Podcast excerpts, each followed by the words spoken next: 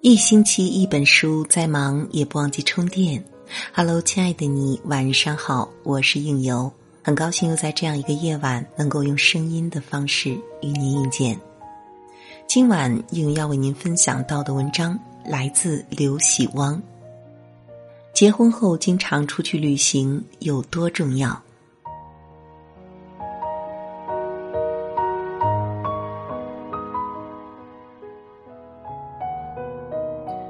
我一直觉得我妈的人生特别圆满。她五十多岁，身材依旧苗条。作为母亲，和我爸恩爱了几十年，生有一儿一女。作为老师，桃李天下，每年来给她拜年的人络绎不绝。在所有认识人的眼里，我妈就是成功女性的典范。我妈也老是说，自己这一生没有什么遗憾的事情。但是有一天吃完晚饭后，他像往常一样的在拖地，电视上正放着一个国家的旅游广告，他突然停下来，饶有兴趣的看完，轻轻的说了一句：“好想和你们一起去呀。”然后就又去拖地了。不知道为什么，我心里突然酸了一下，并且意识到，其实我妈也是一个特别喜欢玩的女人。做饭时都唱着歌手舞足蹈，一到周末就老想招呼大家去新开的馆子尝尝鲜。他也是一个特别热爱旅行的人，他常常给我讲姥爷姥姥带小时候的他周游全国的经历，也告诉我女孩子一定要去和爱的人多旅行。可是自从结了婚，有了我们，我妈好像从来没有离开过家里一步。那刻我才发现，我妈不是没有遗憾，只是没有人在意罢了。一个女人无论在多大年纪，生活看起来多么完美，心中都会住着一个梦想和爱人一起去旅行的小女孩。孩子说：“你来人间一趟，你要看看太阳，和你的心上人一起走在街上。”爱他，就一定要带他去旅行。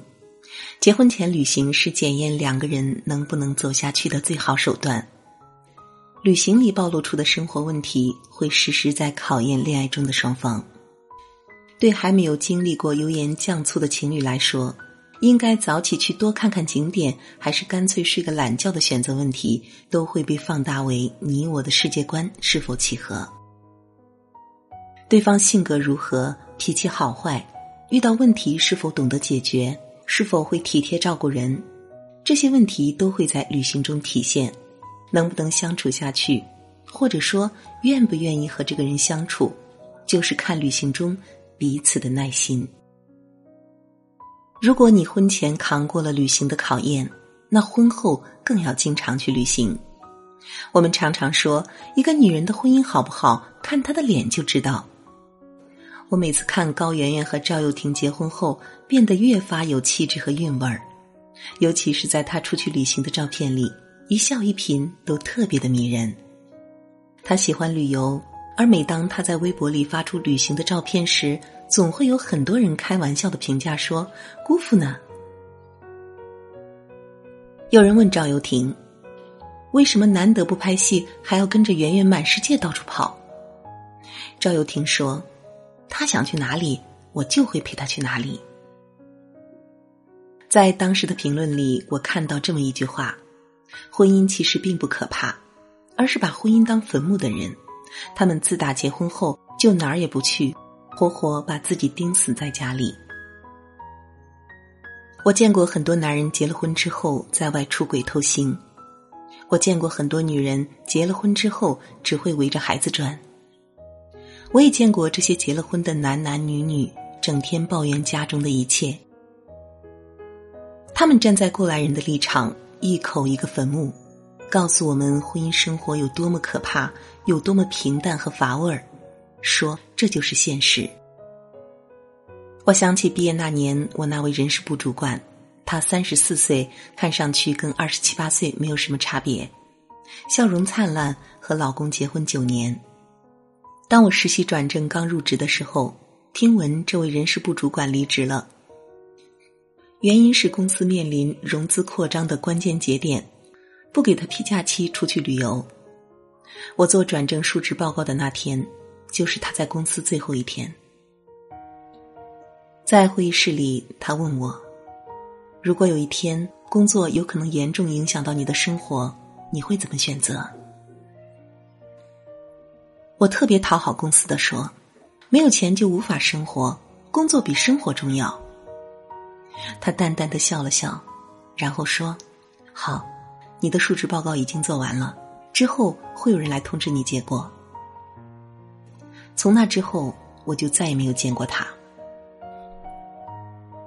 后来听公司的同事说，她和她的老公约好了一年至少得有一次出国旅行。那时我刚大学毕业，我无法理解旅行对她和她的老公来说怎么会这么重要。一直到后来，我看到我身边很多人结婚，然后理所当然的把生活过得食之无味时，我才知道她当初为什么如此捍卫她和老公出去旅行的权利。两个人就算当年爱的再激烈，总会在生活中的某一阶段，发现生活会陷入某种乏味和琐碎，爱情在烟火油腻中模糊了容颜，磨损了热情。既然我们愿意为了柴米油盐酱醋茶去隐忍自己，为什么不愿意为了琴棋书画诗酒茶去喘口气呢？你们不用再只谈论纸尿布。咒骂上司，清算账单，你们放松下来，可以回忆一下过去的美好时光，曾经有过的梦想，那些久违的甜蜜会重新爬上心头。也许在繁重琐碎中，我们早已懂得了生活的真相，但我们依旧要选择相信爱。我们早就了解彼此的弱点，却不会放弃将要陪我一生的人。可能这就是婚姻有千不好万不好，大家还都想找一人终老的原因吧。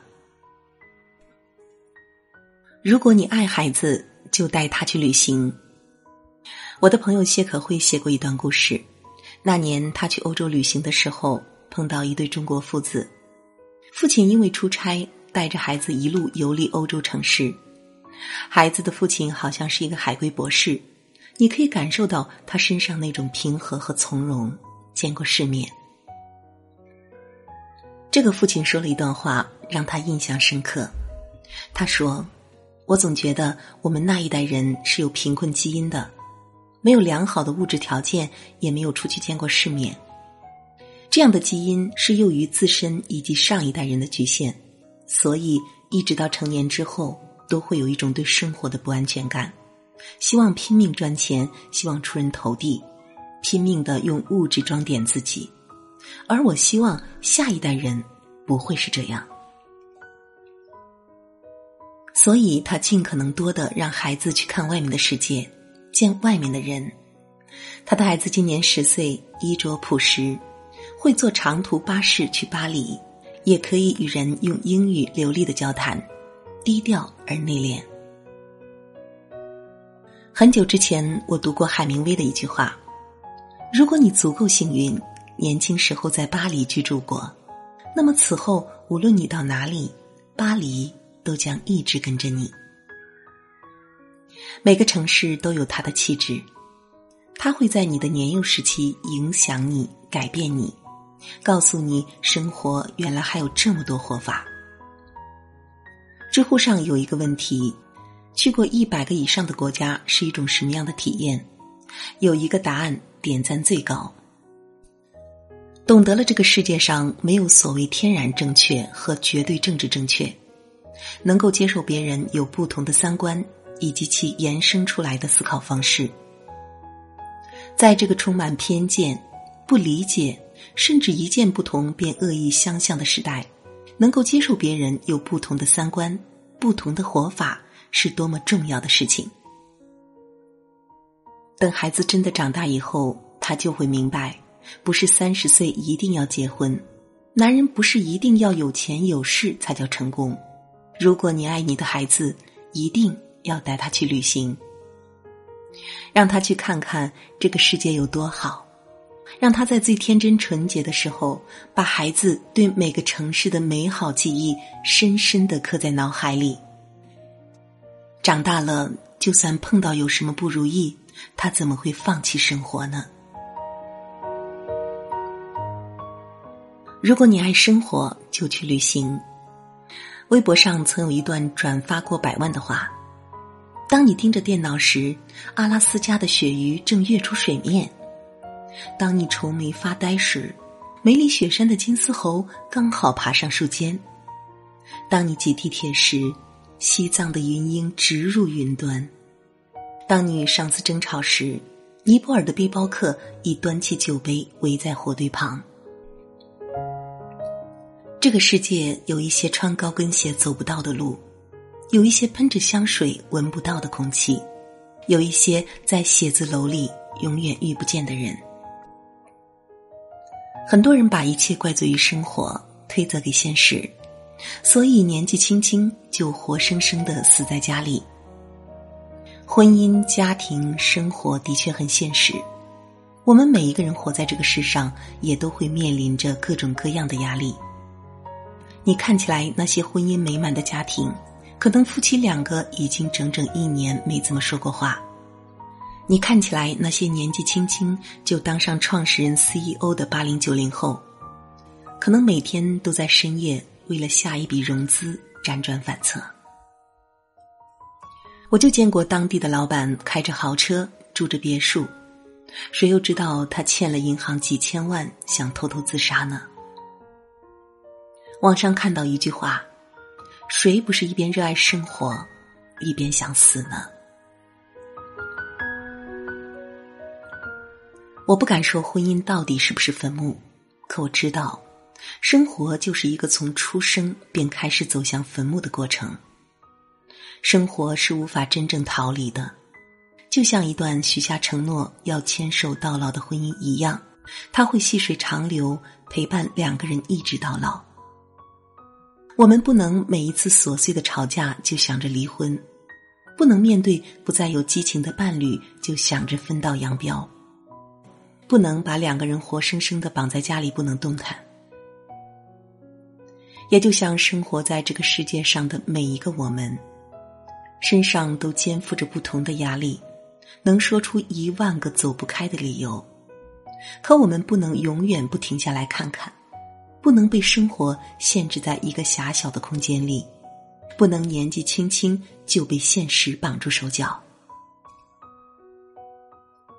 哪怕我们都知道旅行只是暂时的逃离，哪怕我们也知道回来之后还是要去面对生活的琐碎和压力，可无论是顺水推舟也好，逆流而上也罢，最终我们都必须和水达成和解。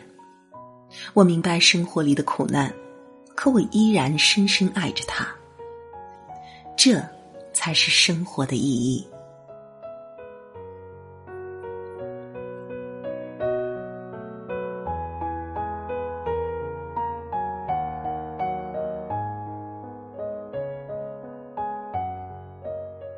好了，今天的分享就是这样了，感谢您的守候与聆听。那喜欢应有声音的，也可以加我的微信公众号“聚听”，相聚的聚，听见的听，或者是华夏故事的全拼，就可以找到我。我是应由，让我们在下一个时点不见不散。